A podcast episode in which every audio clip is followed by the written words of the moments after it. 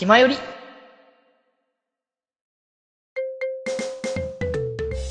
そうだそうだ。ちなみにそうです。メガネキャラが、みたいな話をなんかちらっと言ってましたよね。そうですね。ただ、まあ、メガネキャラに関しては、どちらかというと、その、まあ、女の子キャラクターの方にちょっと言っちゃいますけれども。ああ、いいよいいよ。全然、そう。それをぜひともちょっと聞きたいなと思って。そうですね。その、どうしてもちょっと好きなコンテンツからの、まあ、はい引用になっちゃうんですけれど、はいはいも。ともと、まあ、その、メガネかけてるキャラ、はいまあ、ちょっとクールに見えたり、まあ、落ち着きがあったり、まあ、ちょっと賢かったり、そういった風に見えるはするんですけれど、そのはいメガネをかけるに至った理由とかも、例えば実はメガネかけてるけど、ゲームのしすぎでかけてるだけで、そういったコンテンツ大好きだったり、はいはい本。当にもうちょっと勉強勉強でやっていたり、あとはもう実はファッションとして、まあ、賢く見えるからかけてるだけとか、うんうんちょっとまあツンとした子だったら、メガネかけててクールに見えるから、まああまり話しかけられないし便利みたいな、ああ、はいはい本当はい。にもういろんな理由が重なって、そのメガネっていう選択をしてるなと思うので、はいはいはい。そういった想像の余地っていう意味でメガネをかけてるキャラを見るとちょっといろいろと考えるところがあって、はいはいはい。他のキャラクターよりもちょっと見ちゃうっていうような感じですね。ああ、でもメガネっていうだけで、やっぱそれだけいろいろ想像の余地っていうか、こう考えられるものがあるっていうのはすごく大きなキーアイテムだなと思うんですけど、ちなみになんかこの好きになったキャラクター、あの、もう実名というかキャラクターをぜひとも教えていただきたいんですけど、あと、気づきりつこちゃんが。あー、僕も好き好きです、はい。いや、りっちゃん、本当にいいキャラクターなんですよね。ここからプロデューサーのお時間ですね。はい、ここからはもうね、アイドルマスターのお話にね、シフトしていきますので。はいということで、えー、そう、りっちゃんの魅力はどこだと思いますか？そうですね。その、先ほども少しちょっと重なるんですけど、メガネイコールクール分析キャラっていう風にうん見えるところから、実はまあ意外とテンパったり、女の子らしい乙女っぽいところがあったうんり。そういったその、ちょっとギャップが、そうですね、大好きなところですね。そうなんちゃんって、本当になんか、クールとかかっこいいというか、なんかそのね、大人的なこう、イメージ感はやっぱプロデューサーとか立ち位置とかあったりとかしますから、あれですけど、可愛いんですよね、本当に。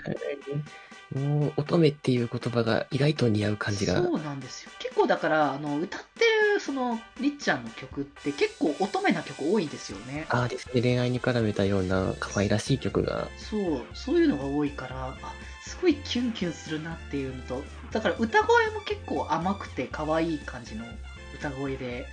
いやなんかこのクール系とのギャップとかも含めてめっちゃ好きだなって思うんですよね。そして、メガネキャラだけど努力キャラっていうところも、そうですね。やっぱその積み重ねをちゃんとしているからこそっていうところで、いやーだから本当ね、あのー僕、初めて、こう、アイマス自体は、もともと知ってはいたんですけど、あんまりその詳しくなくて、で、初めてサイド M を触れたことによって、この大きくその知って、で、他のアイマスコンテンツも知ったっていう人なんですけど、やっぱナムコで一番好きなのは僕もリッチャーなんですよね。いやー、同志の方で。そう、やっぱなんか、その本当にクールだったり、その律的だったり、それだけで終わるんだったら多分僕そこまでいかなかったと思うんですけど、でもその中ですごい頑張っている、努力をしているっていう部分もあるし、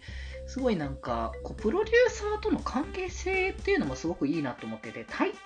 一番対等なんですよね、アイドルとの関係性がプロデューサーとの他のアイドルと比べて。そうですね、もうこの売り出すコンセプトとかを二人で相談して決めていく感じがもう大好きですね。そうなんですよね。僕はあれなんですね。ワンホール初めて、あの、ナムコでやったのはワンホールだったんで、そこでもなんか、初めのそのなんか自信がなさというか、こう、ね。リッチャーをこうプロデュースしようとしたら、もっと他の子をプロデュースすればいいのにみたいな話をされるわけですよ。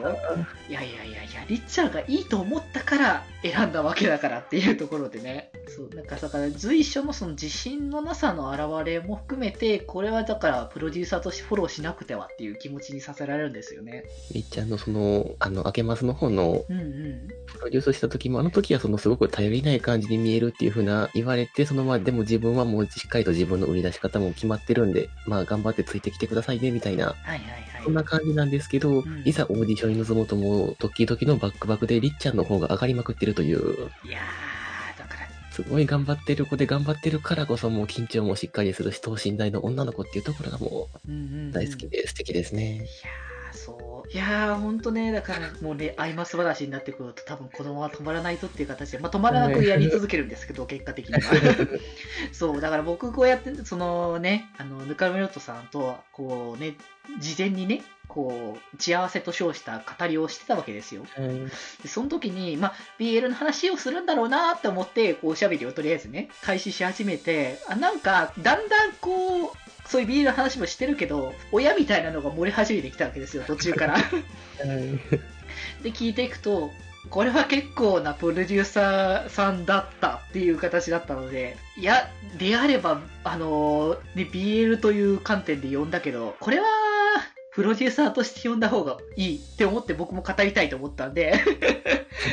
そう、ぜひとももちろん、もちろん、あの、そうですね。なんかあの、プロデューサーかつ普段しなところもあるので、うんうんうん。それこそ、まあ、その、えっ、と、アイドルではなくて、あの、事務員さんの方といいますあ、か、はいはいはいはい。ね、事はい。務員たちのプロデューサーいっぱいいる中をそういった目でちょっとね、まあ見ちゃう時もありますし、まあまあまあそういうのは、まあ、まあでもね、そもそもね、公式的にもね、小鳥さんがそういう妄想をしてたりとかねするわけだしてくから、れてます 全然そこは多分 OK な部分なんじゃないかなっていうところは、そう、ありねます。シシンデレラの方にも大西ゆり子さんっていう不女子キャラがね、いますいますので、ね。そうです、そうです。共感がね、こうできるのが素敵だなって思いますから、そこは。